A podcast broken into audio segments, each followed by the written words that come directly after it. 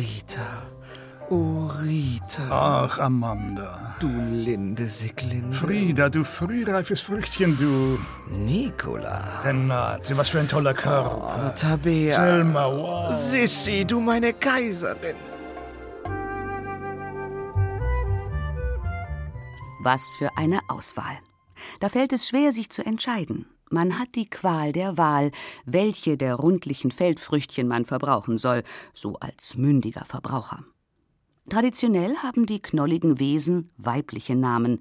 Wo der Brauch herkommt, weiß nicht mal die Behörde selbst. Vermutlich, so sagt man, haben die ersten Kartoffelzüchter in Deutschland ihre Erfolge, der Einfachheit halber, nach Mutter, Tochter oder Ehefrau benannt. Doch halt! Ein paar eindeutig männliche Kartoffeln sind inzwischen auch schon auf der Zulassungsliste der Globalisierung sei es geschuldet oder schlichtweg der Tatsache, dass das weibliche Taufregister des Bundessortenamtes schon ziemlich ausgeschöpft ist. Vor allem braucht man Namen, die unverwechselbar sind, nicht anstößig und trotzdem national wie international gut aussprechbar. Hansa, Janka und auch Oskar. Panda, Palma, Prima, Petra, Papa, Maya, Ulla, Rosa, Jasper, Carla und auch Greta. Alle von euch will ich haben, will mich an euch allen laben. Und wenn ich euch nicht haben kann, dann wird mir der Tag zu lang.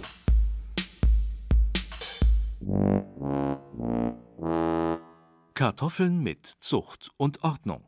Im Betrieb von Walter Wallmüller im mittelfränkischen Moosbach im Landkreis Ansbach werden unter dem Label Bavaria Saat durch künstliche Befruchtung geeignete Mutterpflanzen bestäubt. Hier wächst die Elite heran. Ja, wir sind in einer unserer Glashäuser, in denen die erste Gnollengeneration produziert wird. Und zwar in achter, kleinen Achtertöpfchen, pro Glashaus etwa 17.000 Stück, sodass wir etwa 35.000 neue Zuchtstämme je eine Gnolle im Jahr produzieren. Beginnen dort mit äh, Kreuzungen in den Glashäusern.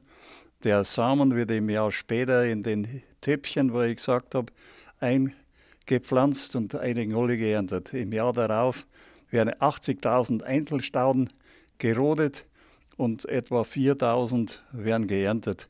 Und so geht ein, da werden 4000 im nächsten Jahr und dann 2000 im darauffolgenden Jahr. Und es dauert etwa sechs bis acht Jahre, bis der Zuchtstamm dann beim Bundessortenamt in Hannover angemeldet wird. Und dort steht er zwei Jahre in Prüfstellen in der Bundesrepublik. Und nach den zwei Jahren wird vom Bundessortenamt beraten, ob die Sorte eingetragen wird oder abgelehnt wird. Wichtig ist, dass das Pflanzgut gesund ist, hohe Erträge bringt und formschöne Ware garantiert. Deshalb muss der Sortennachwuchs leistungsfähig sein und widerstandsfähig gegen Krankheiten und Viren. Man muss davon ausgehen, dass äh, bei den Sorten etwa 30 Eigenschaften bewertet und untersucht werden müssen.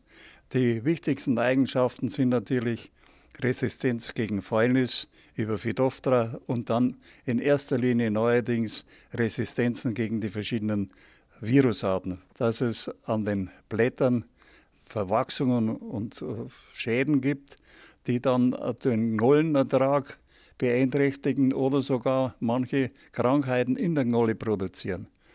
Es ist also jährlich eine ständige Selektion, die schlechten Eigenschaften wegzubekommen und nur die guten so stellt man sich das vor, in einer Sorte zu vereinbaren.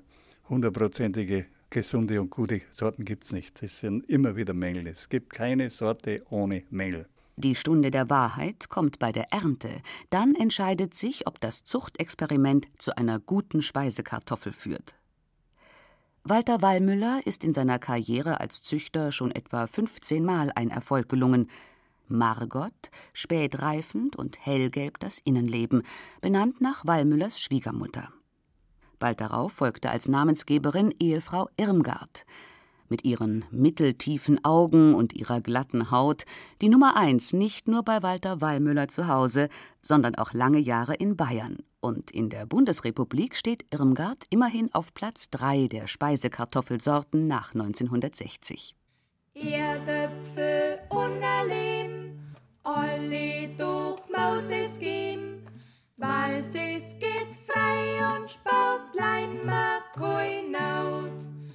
Erdöpfel unerleben, alle durch Mauses geben, weil es geht frei und Sportlein klein Makoinaut. Der Bumser und Hortus eichstättensis. Im Raum Eichstätt halten sich Kartoffelzüchter an einen seit Generationen überlieferten Spruch, wenn es um die richtige Saatzeit für Kartoffeln geht. Setzt mich im März, komm ich mit Schmerz, setzt mich im April, komm ich wann ich will, setzt mich im Mai, komm ich gleich. An der Altmühl und in der Region zwischen Ingolstadt und Treuchtlingen haben Kartoffeln oder Erdäpfel ganz spezielle Namen. So sagt man in manchen Ortschaften auf der Jurahöhe Erdbier, um Wellheim rum aber Eibier, also Erdbirne. Besonders im Schuttertal heißen die nahrhaften Knollen Bumser, ein Ausdruck, der sonst in Bayern nicht mehr geläufig ist. Nicht mehr sehr oft, aber immer noch ist der Bumser in den alteingesessenen Familien an der fränkisch-oberbayerischen Grenze lebendig. Was essen man heut? Bumser und ein Butter mit einem Schnieling, Schnittlauch halt. Oder es hat zu den Schulkindern geheißen, heute Nachmittag gehen wir Bumserklam. Noch vor 20 Jahren waren im Herbst auf den Äckern die rupfenden Säcke zu sehen, voller Kartoffeln in Reihe aufgestellt zum Aufladen. Ein malerisches Bild. Da haben sich die Leute hingebuckelt, haben die in den Korb rein und dann in den Sack geschüttet. Zuvor waren die Bieflinge oder Biefange mit dem Pflug umgedreht worden und die Knollen lagen offen da zum Zusammenglauben. Sprachforscher Josef Ettle hat schnell Vorschläge parat, wenn es um die Frage geht, woher der Name Bumser kommt. Bumser hört sich vielleicht ein wenig gewöhnlich an, aber man kann sich täuschen. Das Wort Bumser kann auch höchst feinen Ursprungs sein. Die Kartoffeln heißt nämlich lateinisch Solanum tuberosum, aber wahrscheinlicher ist, dass Bumser aus dem Französischen kommt, nämlich vom Pomme de terre, dem Erdapfel. Die Geschichte der Kartoffel im süddeutschen Raum ist auch die Geschichte des Hortus eichstättensis, so der lateinische Name des berühmten Gartens von Eichstätt auf der Willibaldsburg im Frankenland des späten 16. Jahrhunderts. Hier wurden Kartoffeln gepflanzt, nicht wegen ihrer nährwertreichen Knollen, sondern wegen der zarten, vielfarbigen Blütenpracht. Der Nürnberger Apotheker Basilius Besler hat Anfang des 17. Jahrhunderts die weitere Planung des Gartens übernommen. Mit einem umfangreichen Kupfertafelwerk hat er der Nachwelt hinterlassen, welche großartige und einmalige Pflanzenwelt im Hortus eichstättensis eine neue Heimat gefunden hatte.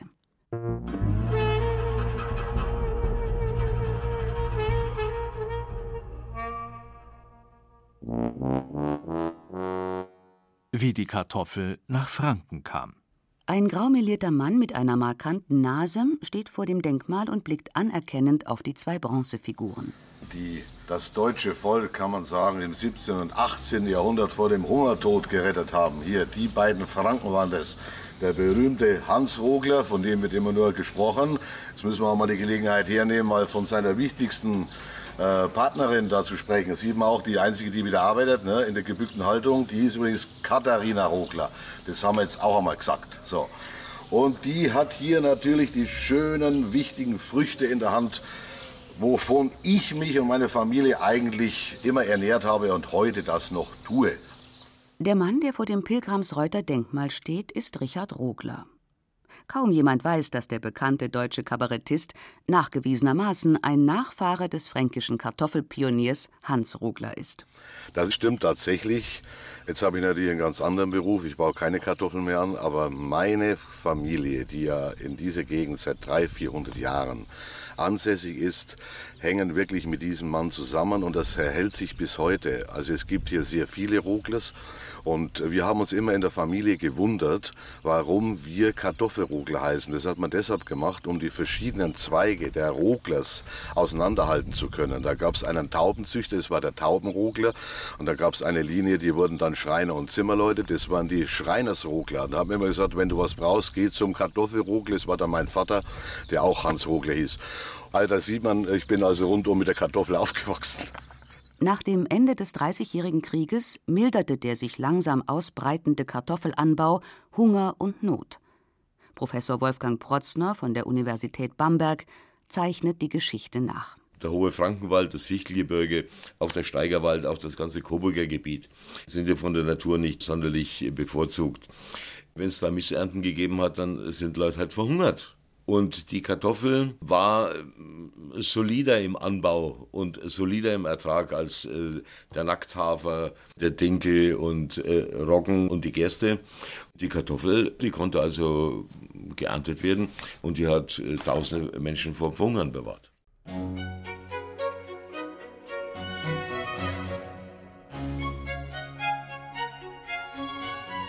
An sämtliche Land- und Steuerräte, Magisträte und Beamte.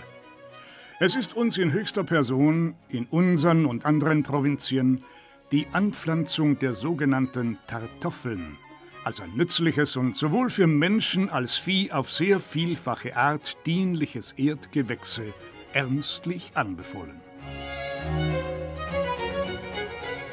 Friedrich der Große Stratege und Kriegsherr, musischer Mensch und ausgebildeter Flötist und Kartoffelliebhaber.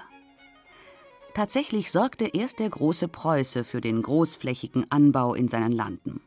Ja, der alte Fritz betrieb ab 1754 eine regelrechte Kartoffelpropaganda. Dabei arbeitete er auch mit Tricks. So ließ er die ersten Kartoffelfelder eigens von Soldaten bewachen, um die Feldfrüchte wertvoll wirken zu lassen. Doch die Wachen hatten Anweisung, nicht so genau hinzuschauen oder so zu tun, als ob sie schliefen. Damit lockte Friedrich die neugierigen Bauern an. Kaum hatten die Landwirte die Erdäpfel plangemäß geklaut und verkostet, pflanzten sie sie selbst an und verbreiteten sie so weiter. Friedrich erließ auch ein Kartoffeldekret, wonach der 15. Teil des Bodens mit Kartoffeln anzupflanzen sei. Spätestens ab dann war die tolle Knolle als Chefsache und Bauerntrüffel zugleich in aller Munde. Ihren allgemeinen Durchbruch erfuhr die Kartoffel dann allerdings erst zu Beginn des 19. Jahrhunderts. Die Industrialisierung trug dazu bei, dass die Feldfrucht ein Grundstock der Ernährung wurde, sagt Historiker Günter Dippold. Ja, die Kartoffel war im Grunde genommen die Hauptsache bei der Mahlzeit. Äh, Kartoffeln wurden im 19. Jahrhundert, gerade in ärmeren Gegenden, in industriell geprägten Gegenden, aber auch gegessen zum Frühstück, zum Mittagessen, zum Abendessen, ähm, wurden oft ohne Beilage gegessen, wurden oft auch früh gekocht und noch warm, gerade im Winter, mit auf die Arbeit genommen, in den Taschen, dann mittags kalt gegessen. Also das heißt, die gekochte Kartoffel ohne viel dazu war eigentlich das normale Alltagsgericht. Auch natürlich Ausdruck der zum Teil armseligen Lebensumstände der Arbeiter in der Porzellanindustrie, in den Hausindustrien etc. Lob der Vielfalt. Die Kartoffel, das ist das große Menü. Die Kartoffel, das ist die Vorratskammer. Mit der Kartoffel gelingt jedem Koch sein Debüt und dem Sternkoch glückt der kulinarische Hammer. Sie ist warm und sie ist kalt zu verzehren. Sie funktioniert festflüssig oder als Brei. Darum gilt es, ihre unbezahlbare Vielfalt zu ehren, im Ganzen, geschnitten, gestampft und nach Reiberei. Als Suppe ist sie eine Delikatesse. Als Beilage ist sie ganz ohne Verzicht. Als Hauptgang ist sie derb oder voll Raffinesse. Als Dessert macht der Künstler aus ihr ein Gedicht. Die Kartoffel lässt sich einschränkungslos variieren. Sie erblüht unter jeder Methode des Garens.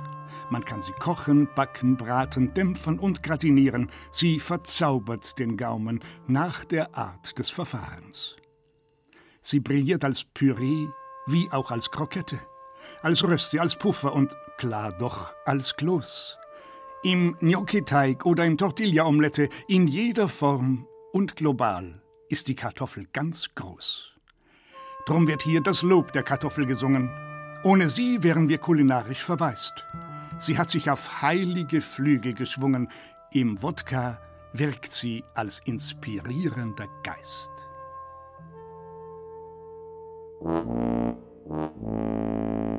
Ein Besuch bei Bayerns größtem Kartoffelhandelsunternehmen. Gemeinde Brunnen im Ortsteil Hohenried. Hier mitten im Donaumoos ist Bayerns größte Kartoffelhandelsfirma zu Hause, Agropa. In den Fußballfelder großen Hallen liegen Kartoffeln, soweit das Auge reicht. Das sind die ganzen Verpackungsanlagen, also von der Waschanlage über Trockner, über die Kleingebinde, Abpackungsgeschichten, Verteilungen und und und.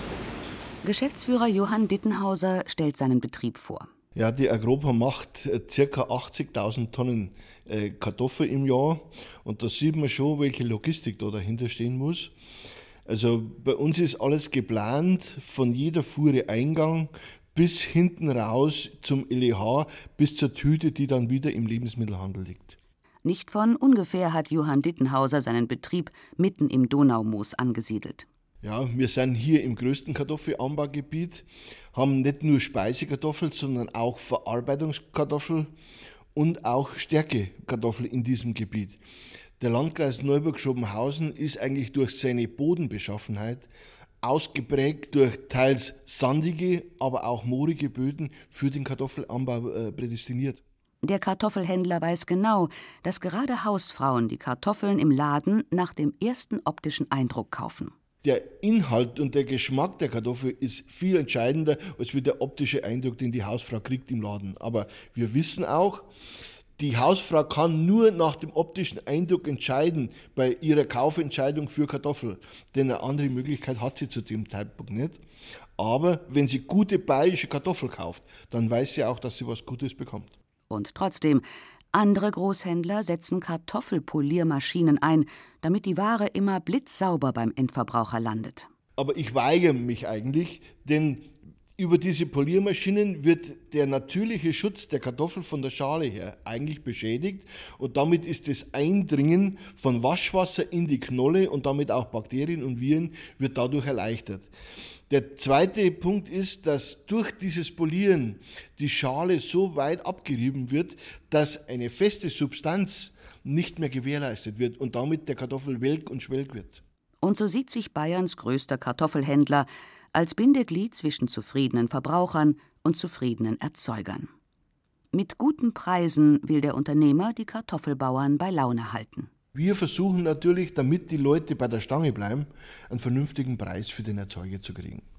Was für einen Verbraucher eigentlich unbedeutend ist. Denn 10 Cent an der Packung Kartoffel entscheiden, ob der Bauer leben kann, gut leben kann oder ob er nicht leben kann. Und für einen Verbraucher macht es im Monat im Durchschnitt 40 Cent aus. Vom Großen zum Kleinen. Ein Besuch beim Bio-Kartoffelbauer. Landwirt Norbert Ziegler steht in seiner Lagerhalle. Um ihn herum stapeln sich Holzkisten, die mit Kartoffeln gefüllt werden. Norbert Ziegler hat die Kartoffeln im Spätsommer und im Herbst vom Acker geholt. Handarbeit ist gefragt.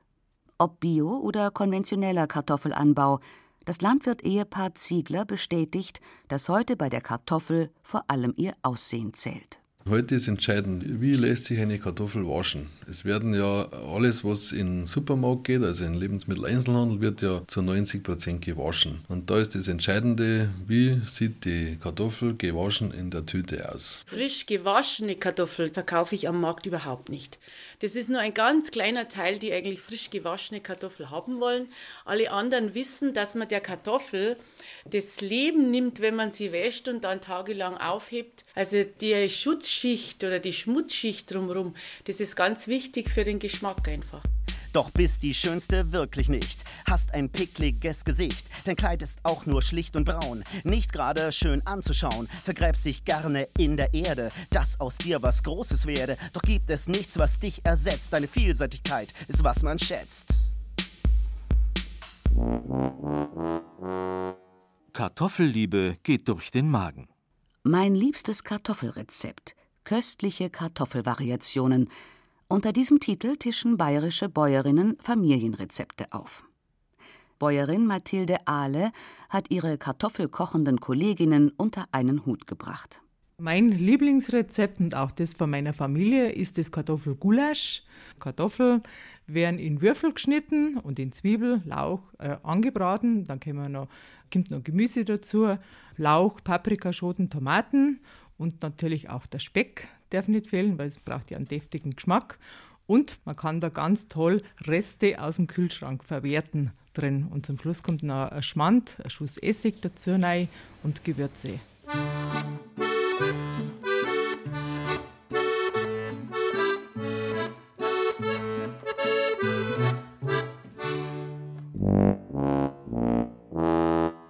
Der Salatstreit oder wie man Kartoffelsalat macht. Schon das Nürnbergische Kochbuch von 1691 widmete sich der Zubereitung des Kartoffelgemüses und vor allem des Kartoffelsalats. Das Urrezept mutet heute nahezu puristisch an. Kartoffeln in Wasser kochen, schälen, in Scheiben schneiden, kalt werden lassen und dann Essig und Öl daran geben. Seit dieser Zeit ist gerade die Art der Zubereitung eine Art Glaubensfrage und gerade auch in Franken nicht ganz frei von Ideologie. Kartoffelsalat. Damit er nicht fad schmeckt wie weichlicher Käse, muss er marinieren in Mayonnaise, werden Kartoffeln mit Gürkchen und Zwiebeln gepaart. Das ist die feine Art, Kartoffelsalat zuzubereiten. Darüber kann man ganz einfach nicht streiten. Kartoffelsalat mit Mayonnaise vergoren? Wer so ihn verdirbt, hat die Seele verloren. Man richtet ihn in der Brühe an, mit einem Hauch von Zitrone, vielleicht noch Schnittlauch daran. Man kann ein Löffelchen Senf dazugeben, das erweckt die Kartoffelscheiben zum Leben, das erstickt sie nicht im dicklichen Sud, nur so schmeckt er gut. Aber die Brühe wird sehr oft vermieden und die Kartoffeln nach ihrem Sieden werden einfach in sauren Essig getunkt, manchmal auch bloß in Wasser, das ist nicht geunkt. Dann werden noch Salz und Pfeffer vergessen. So einen öden Salat mag überhaupt niemand essen. Wenn es bei der Mayonnaise nur bliebe. Aber diese Salatart bekommt oft noch Hiebe durch eingewürfelte Eierstücke. Vielleicht erhöht so dann der Koch seine Tücke und wirft Fische und Äpfel und Kapern hinein. Der Salat ist ja schweigsam, er kann ja nicht schreien. Auch nicht, wenn man ihn mit Nudeln und Würstchen quält, was dem Gourmet den Geschmack daran gänzlich vergällt. Die Methode, Kartoffelsalat zu servieren, ist ein kritischer Fall. Man mag sich fast duellieren, und manchmal entartete brutal der Konflikt, hätte die Kochkunst nicht einen Ausweg geschickt. Zur Herstellung des kulinarischen Kittes wähle man statt Salat eben doch Pommes frites. Mein Lieblingskartoffelsalat, den macht meine Mama. Und die macht den ganz anders als alle anderen. Der ist mit Mayonnaise und mit frischen Gurken und mit Zwiebeln und auch am liebsten natürlich schon lauwarm. Ja, einfach lecker. Also ich habe einen Kartoffelsalat gegessen, der war traumhaft gut. Ich konnte mich neilegen können. Und zwar waren Speckle drin, es war drin Zwiebeln, es war, ich nehme an, Essig und Öl, und, aber der war so ein bisschen auf der leicht süßlichen Seite, so ein bisschen auch säuerlich durch den Essig drin und natürlich, was er auf jeden Fall sein muss, noch ein bisschen warm. Mit Abstand den besten Kartoffelsalat macht mein Opa. Ganz klar, die Kartoffeln müssen noch warm sein. Sie werden klein geschnitten, Wasser dazu, Öl, Zwiebeln und nur Pfeffer und Salz, das war's. Kann sowieso keiner so gut wie mein Opa.